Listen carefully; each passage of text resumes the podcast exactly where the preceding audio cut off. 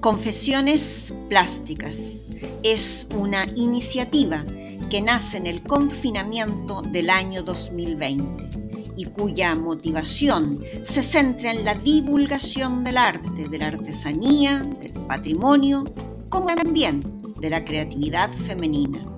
Esta idea se muestra por medio de un formato podcast.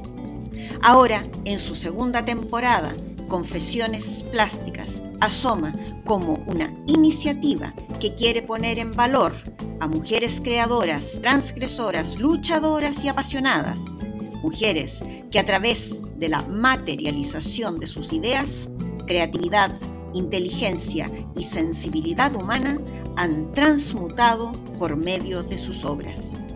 En el mundo actual, donde la disputa y la violencia se apoderan del día a día, es el arte y la creación de estas mujeres quienes nos pueden rescatar dando nuevas miradas, inquietudes y sobre todo siendo referentes para otras mujeres, jóvenes, viejas o niñas, pues su creación y su arte nos trascienden.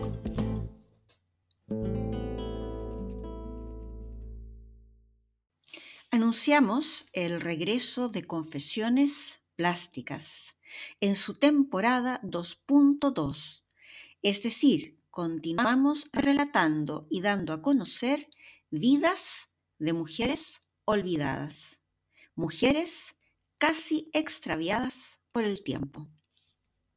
Partiremos este sábado 22 de enero con la vida y obra de la gran escultora francesa Camille Claudel. Camille fue una genio precoz de la escultura, mujer tenaz, trabajadora, llena de un talento inigualable, innovadora en temas y en el tratamiento de los mismos, de una vida arrebatada por su madre, por su hermano y por su amante, el aplaudido Auguste Rodin. Camille tuvo todo en contra, y como a tantas artistas quienes escriben la historia del arte, unas manos negras se encargaron de usurpar su obra. Mujer creadora de una visión innovadora y rotunda en la escultura, la cual fue utilizada por el escultor más aclamado de Francia. Un escultor que hoy, en el 2022, estaría siendo cuestionado, si no enjuiciado, por abusador, acosador, maltratador y usurpador, un profesional de la llamada luz de gas. Camille tuvo 30 años en el manicomio, desde donde escribió cientos de cartas pidiendo auxilio, pero su grito no fue atendido. Así, de molesta para su hermano, para su madre y para el propio Rodin, fue su talento y su existencia. Es lo que pasa cuando se necesita acallar a un genio. Inés, Inés de Suárez, mujer nacida en Plasencia, Extremadura, en España, en 1508, de un temple y un coraje sin igual. Mientras los hombres ciegos de ansias de poder subían en unas paupérrimas embarcaciones para llegar a buscar y saquear el oro de América, Inés se embarcó para ir a buscar a su marido, Juan de Málaga, a quien llevaba diez años sin ver. Llegando a Perú, Inés se encontró viuda, en un país extraño y con 30 años de edad. Mujer aguerrida donde las haya, cambió su oficio de costurera placentina por el de conquistadora y militar, acompañando a Pedro de Valdivia en un viaje de infiernos hacia nuevas tierras. Viaje que no habría llegado a su objetivo si no hubiese sido por las condiciones radiestésicas de la extremeña. Inés fue una migrante que supo poner al servicio de los demás todos sus conocimientos, destacando como estratega militar. Además de conquistar Chile junto a Valdivia, Inés dejó un legado cultural que poco se ha estudiado, pues suele aparecer en los libros de historia como un apéndice, como la amante, como la guarnición del conquistador Valdivia. Inés fue mucho más que eso. Lavinia Fontana. Lavinia fue una artista italiana nacida en Bolonia en 1552, hija del célebre pintor Próspero Fontana. Lavinia fue una de las pintoras más importantes del barroco. Dirigió su propio taller, donde su esposo ofició de ayudante. Además, fue la pintora oficial de la corte del Papa Clemente VIII.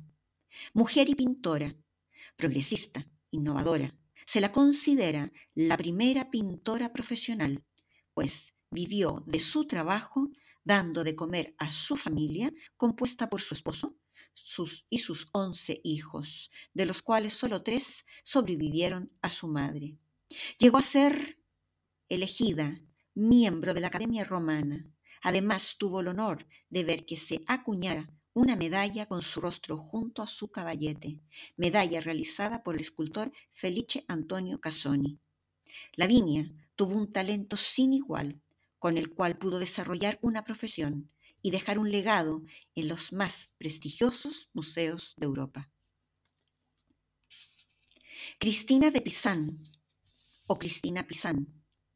Cristina fue una francesa nacida en Venecia, Italia, en 1364. Así de saltarina fue la vida de Cristina. Su existencia dio siempre vuelcos enormes y desde allí, desde esos acontecimientos, se construyó como una mujer que llegó a ser filósofa, poeta, humanista y la llamada primera escritora profesional de Occidente. Con su trabajo de escritora remunerado, sostuvo y dio bienestar material y emocional a su madre, a sus hijos y a una sobrina. Conocida por su obra la ciudad de las damas del año 1405 se la considera la precursora del feminismo occidental. Mujer astuta, inteligente, aguerrida e instruida, logró iniciar a través de su obra la llamada Querella de las Mujeres, un debate literario que giraba en torno a la situación vivida por las mujeres y la defensa de las mismas en sus derechos. También tuvo opinión sobre política y justicia militar, siendo contemporánea de la líder militar Juana de Arcos, a quien dedicó sus últimas obras. Clara Peters o Clara Lamberts. Clara. Así de poco sabemos de esta pintora flamenca, y es que no sabemos a ciencia cierta cuál fue su verdadero nombre, su historia, su vida de niña, de adolescente o de adulta. De Clara sabemos casi nada. Se establece su nacimiento en Amberes en 1594. Otros indican que sería en 1590, en los Países Bajos, en los Países Bajos españoles, actual Bélgica. Su vida es difusa, sí, pero su obra pictórica nos hace saber que fue una gran pintora, iniciadora del bodegón, de su mente y de sus manos surgió el primer bodegón de casa y también el primer bodegón de peces.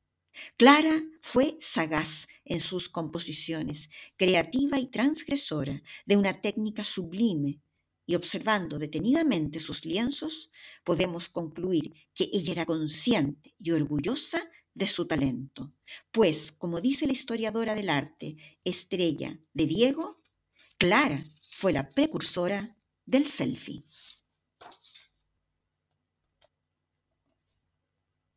Teresa Sánchez de Cepeda Dávila y Ahumada nace en Gota Rendura, Ávila, España, en 1515. Será conocida como Teresa de Ávila o como Santa Teresa de Jesús.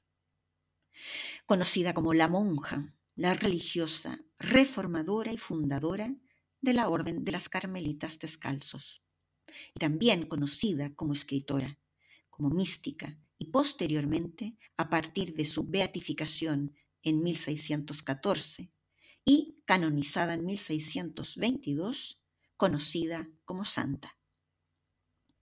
Si el mundo de los místicos se nos hace extraño, Ahondar en la vida y obra de Santa Teresa nos hace plantearnos muchas preguntas y quizás ello sea lo grandioso.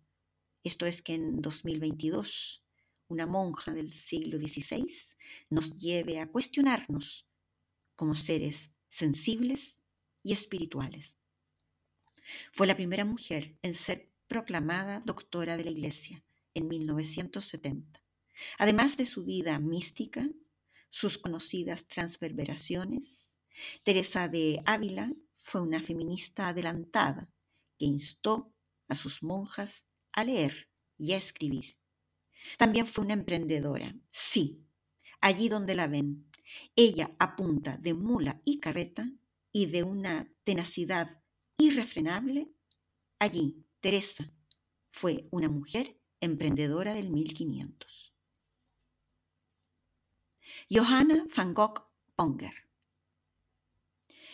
Johanna, pues Johanna nos lleva a la vida de Vincent van Gogh. Y la vida de Vincent van Gogh es en nuestro siglo una vida muy conocida. Hemos llegado a ella por medio de libros, de películas, hasta de canciones, como aquella maravillosa canción Starry Starry Night, escrita por Don McLean en 1971. Por todos los relatos sabemos que la vida de Vincent fue trágica, fue dura, difícil y oscura. Económicamente paupérrima, por tanto siempre sostenido desde lo material y lo espiritual por su hermano menor, Teo. Es lo que conocemos prácticamente todos. Lo que quizás no sabemos es que Teo estuvo casado con Johanna Bonger, conocida simplemente como Jo. Jo nació en Ámsterdam, Países Bajos, en 1862. Fue una niña vivaz y alegre y se formó en su adolescencia como profesora y traductora de inglés. Jo fue una mujer de ideas claras. Vivió en Inglaterra, donde trabajó en el Museo Británico en Londres, y no aceptó la primera proposición de matrimonio que le hiciera Teo. Este tuvo que esperar cerca de un año para ser aceptado. Jo vivió de cerca la vida y obra de su cuñado y fue capaz de ser sensible a ello. Vincent falleció y a los seis meses lo hizo Teo. Jo quedó viuda, con un hijo, con deudas y con una montonera de lienzos de su cuñado que nadie quería y que todos opinaban debía tirar a la basura. Mas dentro de todo ese pesar, de todas esas dudas, Jo tuvo una claridad premonitoria.